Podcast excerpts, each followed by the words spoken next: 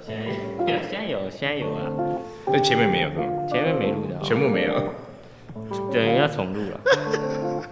好，现在你在运动人组间休息的时候，他妈的不要再坐在器材上划手机。好笑哦！很凶。欢迎来到组间休息三十分。今天主题是年后不吃肥，过年就是会东吃西吃的，然后家里都会准备很多食物。那对啊我记得我自己在小时候印象最深刻的年菜就是水饺。那因为水饺是元宝的形状，所以以前那个外婆他们都会在里面塞钱，或者直接塞那个黄金的元宝。真的黄金吗？啊哦真的黄金吗？真真的黄金，真的黄金啊！长什么样的？就就是金元宝的话，小小小一颗，大概跟就是几两重吧，就是比如说跟这样子这样一样大，或是有些会哦你说像差不多指甲片一样大吗？对它有大有小，然后吃到大的就觉得很爽。哎、那会不小心吞下去吗？小朋友？不会，因为大人会跟你讲，就是说，哎、等一下吃饺子的时候，大家要注意哦，我们里面有包元宝哦，不要哦吞下去了。他可能特别可能就是大便之后再把它挖多出来嚼几口这样子，是已经挖大便了。所以你小时候累积蛮多元宝的吗？可是小时候累积很多元宝没有错，可是妈妈就会说，嗯、来帮你存起来，以后长大再给你哦、大家都有这个习俗。一定，连这种黄金也要拿。对所以呃，那个时候印象蛮深刻的年菜是这个。那你们自己家里会有什么样的食物？我们家平常都，我们家算蛮传统的家庭，每次都会煮一大桌菜，然后每次都十几二十个人在那边吃，通常都是零食吧，糖果、饼干。我们家都准备金沙，金沙巧克力哦，所以金沙。没错。我们每次都买个两三盒，呃，一百颗左右，然后大家在那边吃，年后胆固醇升高百分之九十。对，不少不少，我我们家都是那种金币巧克力，可是不是正版的，你知道吗？廉价，就是菜市假场的那种。金币巧克力很不好吃哎、没有，它其实有分。我以前在糖果店打工过，对，它有分一斤八十、一斤一百二、一斤三百六。三百六那吃起来不得了，就比较好。跟八十那个比起来差超级多，我懂。那我们家可能是买八十的吧？对有可能。那我们今天主要是要跟大家分享第一个年后不吃肥的方法，就是断食法。一般我们在晚上那一餐已经都是吃最饱的嘛，对，都吃超多，嗯，所以可以大家可以试试看，早餐不吃，或者是中午睡到比较晚，可能就是下午起来吃一点零食，然后直接吃晚上吃一波大的，这样相对的你那一天就是只有吃一个主餐。那断食法的话，主要是之前比较夯的是这种十八六嘛，嗯，一嗯十八六，呃一六八吧，一六八比较多。哦一六八，一六八就是 easy 啊，对啊，就是十六不吃，然后八小时可以进食。对对。那其实这个讲到断食，可能很多人会听那个字面上的意思，会觉得好像是就是不要吃东西，嗯，但是其实也不是，它你每天吃的总量可能还是一样多，只是你在比较小的这个时间区段里面摄取这些热量而已。没错，它跟节食是不太一样。OK，对啊，所以不是叫大家过年不能吃，或者是过年要少吃，过年还是可以狂吃，但是你只是把进食的时间稍微缩短一点，嗯，就是不要说你从眼睛张开的那一刻就开始吃，吃到眼睛闭起来的那一刻，对的。那这样子，这样子 没有人可以救得了你，好吧？这样没没有人可以救得了你，所以可能就是比如说你下午四五点开始吃啊，然后吃到晚上七八点，那就差不多了。这个你们有没有试过断食法？我以前国中算有吧，对，因为因为以前国中大概体重要八十五公斤，十五公斤，对，那身身高才一百七，八十五公斤蛮恶心的。对，蛮肥国的，中是八十五公斤的对，，超级无敌肥。应该会被我嘲笑。我以前差点被霸凌，那你有朋友吗？有我很多朋友，我算蛮乐观的，所以是一个乐观灵活的胖子，对，没有到灵活，乐观的。对，以前没有很喜欢运动，乐观的胖子。好对，然后后来国中国三吧，那时候就有点读书压力，对，要考高中了，然后又要考模拟考啊，然后呃学校考试啊，那呃那时候也觉得自己有点太胖，然后觉得哎、好像可以试试看减肥这件事情。那呃，我觉得那时候可能比较偏向节食，因为那时候以前早早上起床哦，就吃妈妈准备的早餐，那午餐就吃学校的营养午餐，然后晚餐哦又晚自习，那学校晚晚上也会有便当嘛，可是都会选择午餐跟晚餐就不要吃，想要这样妈妈比较不会骂，对自己可以控制的时间就不要吃，对，所以这样就持续了大概一年左右，对，就是都不吃午餐跟晚餐，所以在家在家才会吃一点，跟家人吃，对，这样一年差不多其实就瘦了二十公斤。二十公斤超多，对，二十公斤。那时候那一天我还是原本也没有发现自己变瘦，就慢慢自己降自己降。然后是有一天早上起床，我怎么可能瘦了二十公斤没有发现？那时候因为没不会去量体重，然后心思都在读书啊、考试啊，或是……那你朋友没有发现吗？就是哎，你怎么变瘦了？真的是我发现没多久，我才跟他们讲，他们说哎，对，真的。那你我觉得你是真的没朋友，被霸凌，没人理你。对。那时候就早上起床哦，我我早上呃就坐在客厅看电视，然后我妈因为以前很胖嘛，所以所以制服都很大件，非常的松。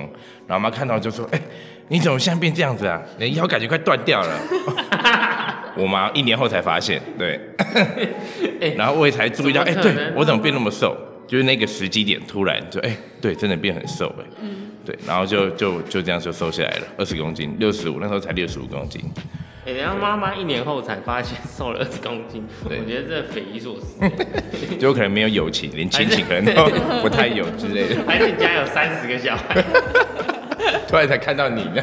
对，哇塞，蛮神奇的，蛮神奇的。可那时候我觉得自己别觉得比较偏向不健康的瘦身啊。对，那当然很多人都会觉得说啊，那这样子很快瘦下来会不会很那很容易就复胖？可那时候因为后来上了高中，就爱打扮嘛，爱漂亮。然后也知道说，如果吃很多就很容易胖回去，所以高中就继续维持这样子的饮食法，一样在学校就不吃午餐，有补习班就不吃晚餐，所以这样就其实也没有复胖。然后后来大学之后就开始有在健身，有在运动，然后所以也不是突然就回去吃很多，有搭配运动，所以体态就没有变回去，对，就维持的这样子蛮好的。好，所以我们还是要给大家一个比较明确的方向，大家比较好执行，所以建议。有可以尝试，就是你把你吃饭的时间可能压缩在八小时，嗯，然后可能第二天你觉得哎不会觉得很饥饿或者是呃不适应，那你就可以缩减到七小时、六小时，甚至是四小时这样子的方式去做调整，那就会有意想不到的效果。这样讲好像我好像在推销什么产品，没有。另外一个部分，你在食物选择的顺序上可以做一点点调整，对，算是一个小技巧。就是说，当你在进食，比如说你在晚餐要吃一餐大的的时候，可以先从蔬菜啊或者水果这一类型的东西先吃，然后再吃蛋白质，然后最后再吃。所谓的碳水化合物，假如说你一开始就狂嗑，呃，包子、馒头或者是薯条这一类型，呃，它的碳水化合物或脂肪比较多的，那你可能前面就已经吃了七分饱了，你剩下的百分之三十的空间就可能才才会去吃相对比较健康或是热量比较低的蛋白质跟呃蔬菜水果，那这个时候你的。总量摄取热量就会多很多，嗯，但如果你是先吃呃蔬菜、高菜啊，对，蔬菜啊、蛋白质这些的话，那相对你后面的碳水化合物也会吃的比较少，饱足感还是用饱足，对，所以这个进食的顺序其实我觉得也会大大影响到，就是你在年后会不会变胖。OK，那你们有什么要补充的吗？因为像我们教练，其实上班时间是比较中午的，就是我们已经纳入我们这生活习惯，也没有刻意去断食啊。像我们上班就是十二点，然后可能哎，就是吃晚餐的时候，差不多是有些人是五六点，有些人是九点嘛。那就其实就是比较是那种自然型的断食这样子。对，可是我有一次印象比较深刻的是，我学生。他也没有刻意去断食，就是因为他来上课嘛，然后他就是吃的比较是有在计划，但是我觉得现在就是有些比较传统的家长，那他会觉得说，哎、我的小孩怎么变这样子？就是说，哎、你平常这个是要吃的啊，你怎么去上完教练课之后，反而这个不吃，那个不吃？但是我觉得，因因为他没有充分的，就是了解这一块，或者是他连听都没有听过，听到断食，哎、你不吃，所以我觉得这个是需要让更多人知道。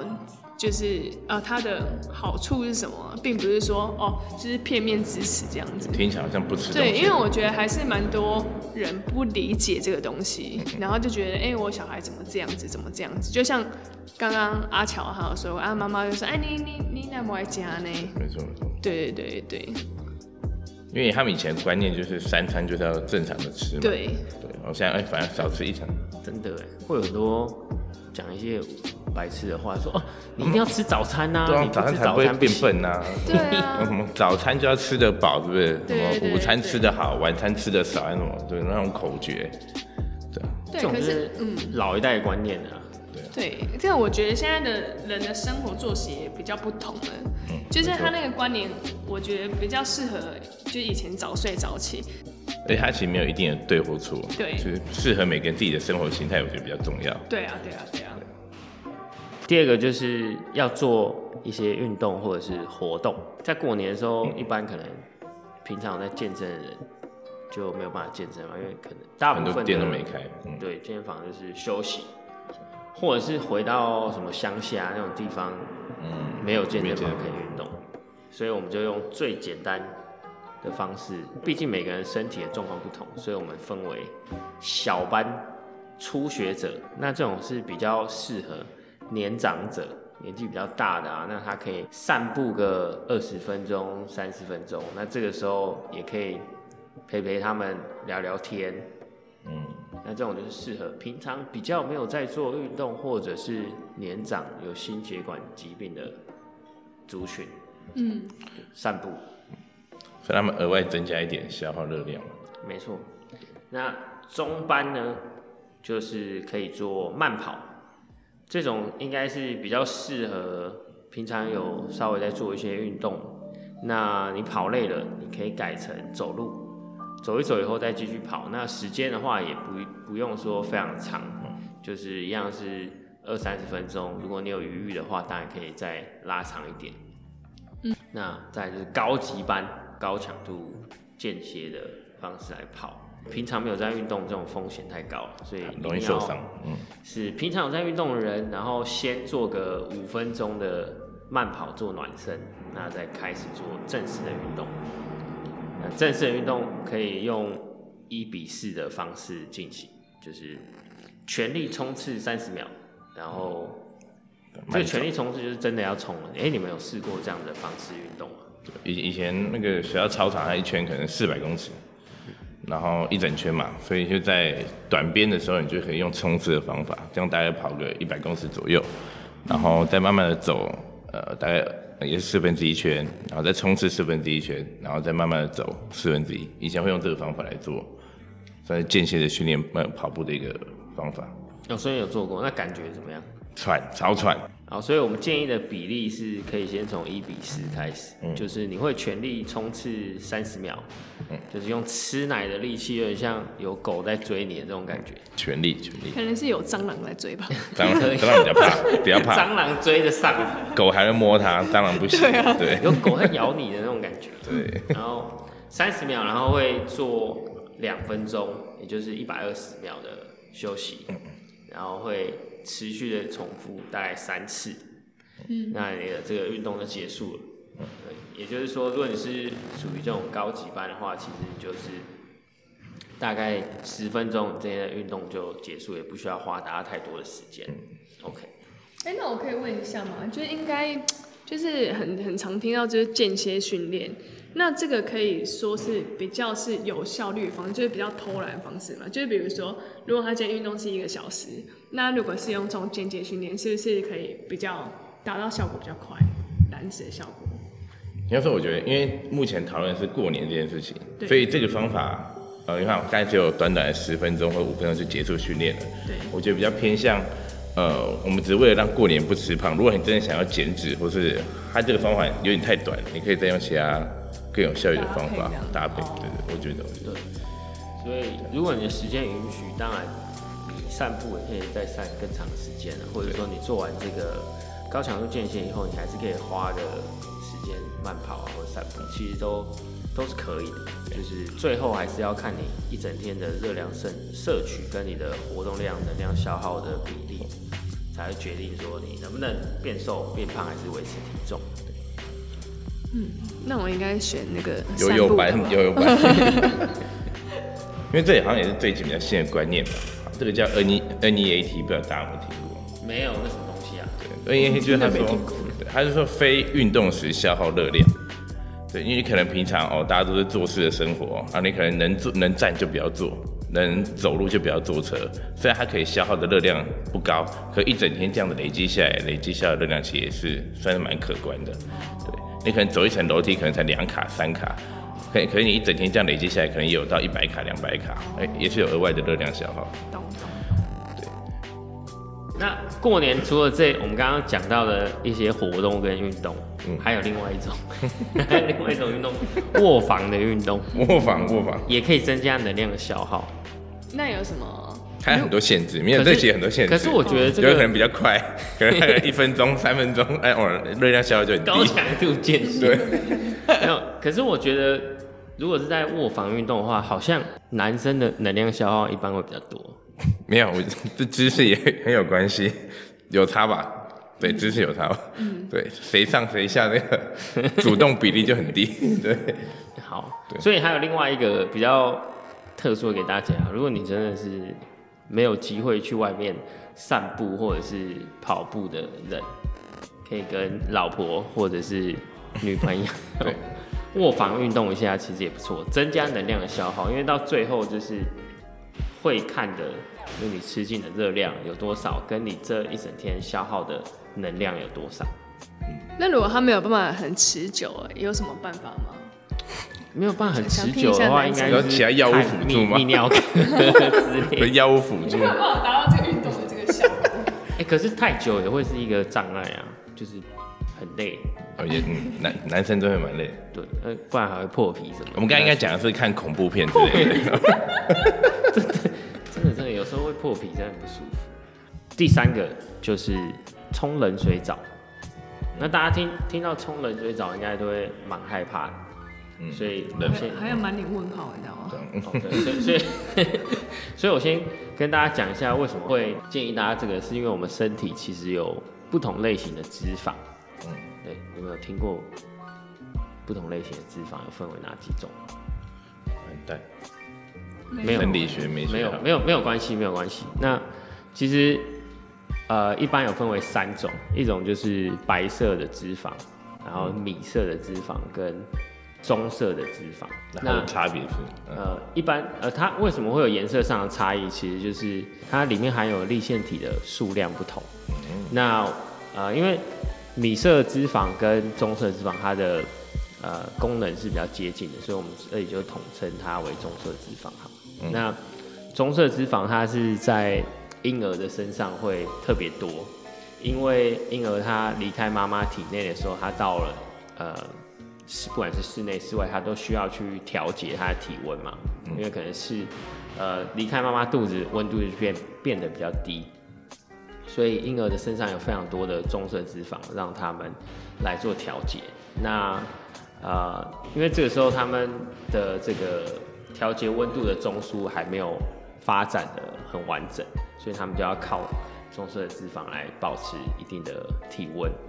那所以呃，随着我们的人的年纪越来越长，我们的棕色脂肪会慢慢的减少，或者是它平常是不会再运作的，因为呃，因为你平我们平常不会持续的感到很寒冷，嗯，对，所以当我们使用这个冲冷水澡的时候，我们就可以唤起这个棕色脂肪启动。那棕色脂肪它会消耗比较多的热量，所以对于呃想要减肥的人来说是可以尝试。当然不是叫你直接冲到浴室开冷水就冲下去，那是可以缓慢，一开始你就是冲你平常洗澡的温度嘛。嗯，OK，那可能过了两分钟以后，你再调冷一点点，然后过三十秒再调冷一点点，三十秒再调冷一点，然后调到你觉得相对是可以接受的温度，但是温度是比较低的，那在里面可能就待个一两分钟，然后就可以结束了，或者是你可以持续的，呃，持续淋了一两分钟冷水以后，你再转为热水，这样子。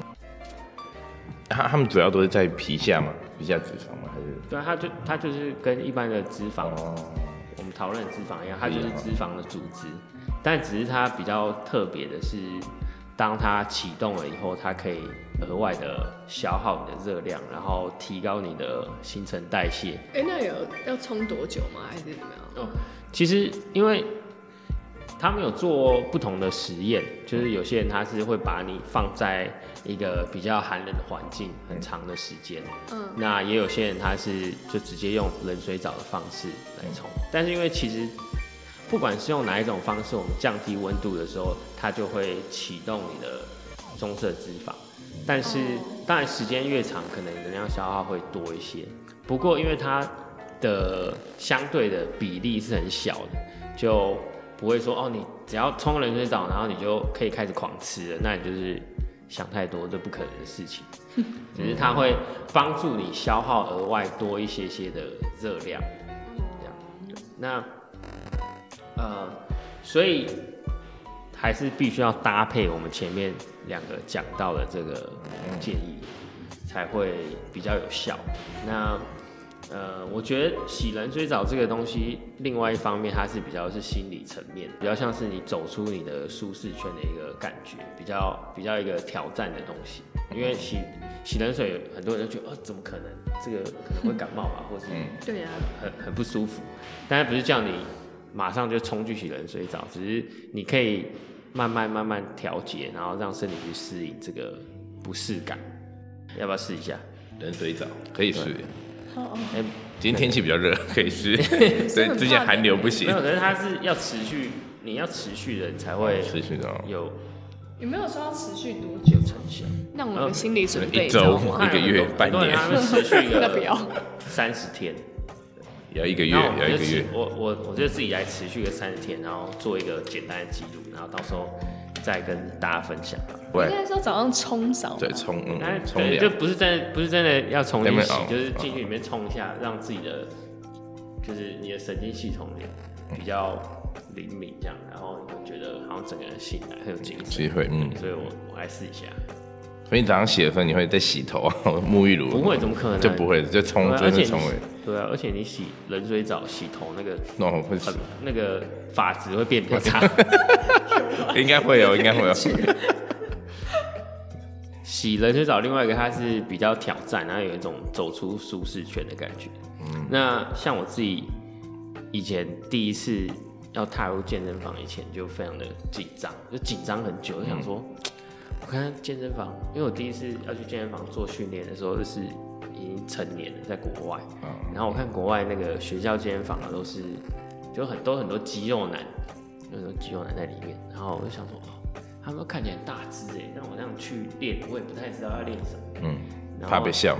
对，然后也没有没有也不可能花钱找找教练这样，嗯所以那个时候我就自己在家里先看很多那种训练的影片这样。嗯。好，那我明天就要去做那个呃影片上卧推，嗯嗯，卧推，然后我就看那个有一个人在旁边，他做那个哑铃耸肩，嗯然后又很重的，又很重，而且哑铃耸肩身材很好，我说哇，他用了四十公斤呢，哦一只手四十公斤，好，那我来做个卧推，然后我就先拿十公斤的，一只手十公斤，哎、做哎、好像还可以，然后后来下一组我就换十五公斤，嗯，还可以，然后最后一组的十八公斤，然后还行，嗯，肩膀就折到，你 是 真的有受伤啊？真的真的就受伤，就是肩也没有去看医生，但是就是肩膀就有点不舒服。扭到，就外旋，嗯。外旋就有点拉到，然后大概就休息了，大概有三三四个月就没办法再做那个 就第一次去健身房，然后就休三个月。对对对，所以哎、等一下，所以那你们自己会有什么，就是第一次要去健身房的时候的一些障碍吗？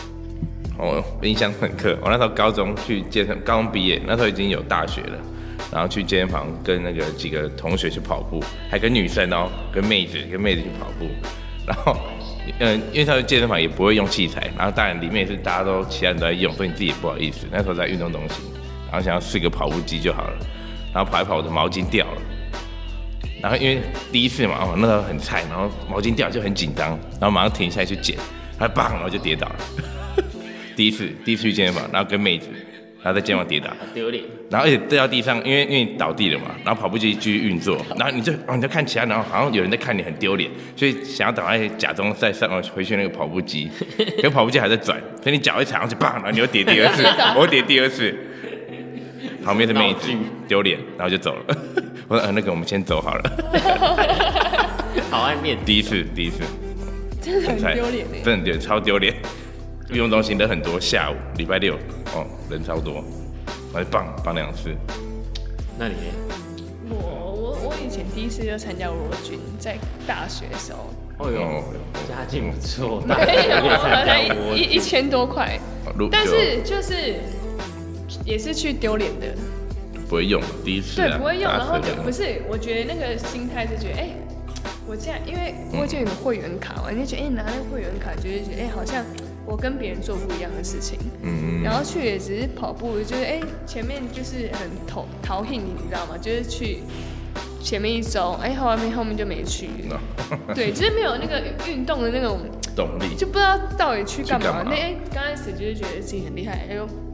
用那种有那个然后卡就可以设定那个好，好像自己在那个情境里很 会用，很会用。对对对对对，然后上那些团课啊，觉得哎、我有人生好运动到像不一样了。嗯。对，然后就第一个礼拜之类的，就是一个礼拜多，然后哎、就是开始各种借口。借口就。对。动机啦，动机。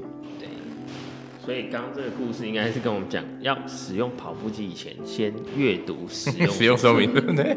或者是询问一下那个现场的人员，哎、这个怎么样操作，安全机制？因为一般跑步机都会有一个安全夹嘛，对，你可以夹在试着夹在自己身上，大家还是会害怕吧。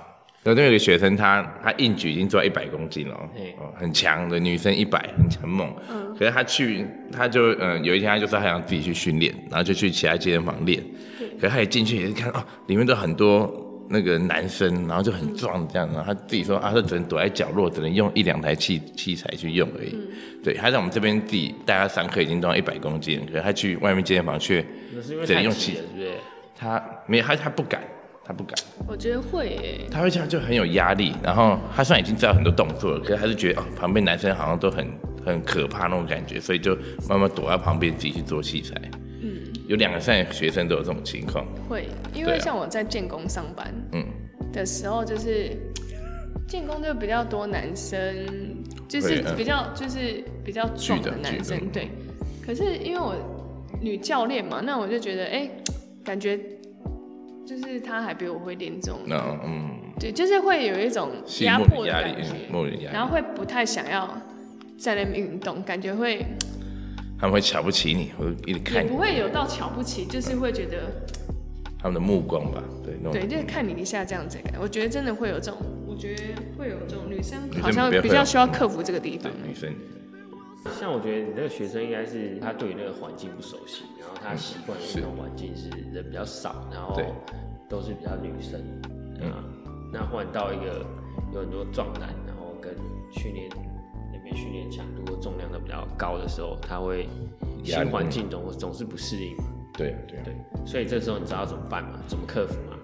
带他去练，不是，就是早上起来洗冷水澡。提振精神你，早上起来洗冷水澡，你就已经有一个新的挑战。嗯，对，就是就像他们有哦讲说合理合理，如果你要吃一盘青蛙的时候呢，嗯，就是要从最大的开始吃。好，我们人一天都会有很多事情要做，或者是不同的挑战。呃，你要开会，可能你要报告，或者你去要参要适应一些新的环境，或者是要去面试什么，都都对对你的生理或心理来说，都会是一些压力或是一些挑战。但是如果你一早起来的时候就已经先挑战一个洗冷水澡，那慢慢你就会习惯说，哎、我第一次去这个很多男生或是很多壮男的健身房，觉得有点不舒服。这是一定的，因为这是一个新的环境，这是一个新的挑战。可是如果你换一个心态，持续的去了几次，也许你慢慢就会觉得说，哦，我可以的，就是这个对我来说没什么。我觉得合理合理。很多事情都是这样子。那我们刚刚讲了三个不同的方式，其实应该常会听到有很多瘦身的迷失，嗯周遭的朋友或者是有一些学生都会，应该都有都有使用过不同的方式吧？没错没错。那，那你们有听过什么样的方式？因为我学生真的有去抽脂哎，嗯，对，一定看真的有效一定有有一定有，对。吧对它有用，可是因为就是呃，第一个他第一个他说他觉得蛮可怕的，所以再来是要花蛮多钱的。那重点是他抽完脂，然后复胖很快，嗯。所以他才会来就是找教练运动嘛，因为他觉得这不是一个健康长久。永久的方式。嗯是。对，抽脂啊。哎、抽脂，你们有看过抽脂的影片吗？有超可怕很的。可怕，吓死杀猪一样，就拿一个很长的东西，这样一直戳，一直戳，对啊。一直戳你的肚子他把那脂肪搅烂的意思吧，然后就把它吸出来的意思。对，那个那个真的超级可怕，就是你的你你抽脂完，你就是千疮百孔的感觉，嗯，就需要一段时间复原。那、你那段时间就可能就会已经胖了一些，因为没有办法活动或者运动，然后因为你在这段时间也没有办法改变你的运动或是饮食的习惯，所以一般其实复胖的时间会非常非常的快，所以是这种都是短期有效果、花钱受罪的。我还有一个是切胃的切胃可能缩胃带，嗯，缩胃对带，，因为他真的是超级胖，然后就是我觉得他是自信问题吧，就是因为他觉得运动可能要花太多时间，因为他那时候真的是很就是很大只这样子，然后切胃真是有效果，就是你那 before after 那个照片嘛，可是因为因为他你食欲吧，有给我们看他的皮，嗯，就是他的肚子那个皮是可以掀开来的，对短期瘦身一定都有这种情况。对，因为他就是，可是就是他那个皮，他也是要额外再对，动手嗯术。把它切掉，对，嗯 是，对，短期的通常都有这个问题的。对，就是比跟抽脂那种比较像一点。我我我我那刚刚不是讲我那时候瘦二十公斤嘛，很快，嗯你也有那我的我的脸也会那个哎、真的蛮松欸，会吗？真的算蛮有算蛮是，我就有因为以前也脸就很圆，人家叫我陕西还是什么之类的吧，真的哦、对啊，不要再拉了，拉一脸的皮。对，好，所以还有很多像比如说埋线减肥，没错。啊，或者喝那个绕塞茶，一些中药啊，都我我我身边有蛮多女性朋友都有试过，但是最后都是短期的效果，然后。呃，或者说常常会听他们讲说，喝了以后心悸啊，或者身体不太舒服，所以后来就没有持续啊，就是对对身体的这个压力跟副作用可能比较大。没错，那我自己是有遇过，有许就是有同事跟我说，分子套，同事是不是？分分开的分，然后嗯脚趾的趾，分子套。套在脚上，对，哎、你们知道那是什么吗？是好像听过。蛮多学生都会带的啊、呃，调整走路姿势哦、我觉得他对那个有一点帮助。减肥我真的是怎么会怎么会有对。就是就是没有什么用啊。其实它那个分子套的原理是因为有一些人他在就是走路的时候，他的这个脚掌跟地面接触的那个面积比较少，然后就是然后不符合我们他就正常的是把这个东西塞在里面，然后给他比较多的空间，然后这时候会迫使他使用比较多的大腿在走路，所以可能能量消耗会增加一些。可是，一般人不没有没有这方面的问题。嗯，所以其实就是这些就是一些乱七八糟的产品啊，就是算是大家都想要短期瘦身啊，瘦身的迷失啊，就是这种分子它或是什么压力袜哦，你穿了晚上睡觉穿了，你的腿就会就变变细很美是。对。以前最常见就抬腿啊，日本很多这种哎、对啊，有有啊，哦，那我之前有个学生，他什么都有做，他有做埋线，然后他有去做那个是抽脂腿的，他抽腿的，那还有做什么？那是笑死，他说推肚子的肉，把它推到胸部，还要把你的肚子的肉就不见，然后就还长到胸部。学就学要 以前学生，以前学生只要提到瘦身减肥，就可以骗很多人的钱呢。对呀、他说他是这样跟我，就往上推，然后往上推，然后也是疗程，然后那么要要做什么三个月还是什么之类的。所以不知道大家还有试过什么样荒唐的减肥法，到时候有机会可以跟我们分享一下。减肥的这种方法有很多，那很多当然是没有效的。那大家要有一些基本的尝试啊，这种所谓的呃抽脂啊、绕晒茶、吃中药啊、什么穿什么袜子就会变瘦的这种，就是没有没有任何科学的根据嘛，那它也没有办法持久，你副作用大，对身体也不好，那花钱受罪，我觉得是没有必要。年后不吃肥有三个方法，第一个方法是断食法，那你一天呢可以选择只吃一餐或是两餐，那吃东西的顺序可以调整一下，先把蔬菜、水果、呃蛋白质这一类型的东西先吃，那把碳水化合物，呃所谓的米饭啊这一类型面类的放在比较后面再吃。那第二种是做一些活动跟运动，可以慢跑、快走，或者是做一个强度比较高的训练，就是保持身体的活动度。那最后一个呢，可以试试看洗冷水澡。组间休息三十分，感谢大家的收听，下次见，拜拜。上课不要再划手机了。内裤不要丢在更衣室，阿姨，我不想努力了。然后就这样。什么东西？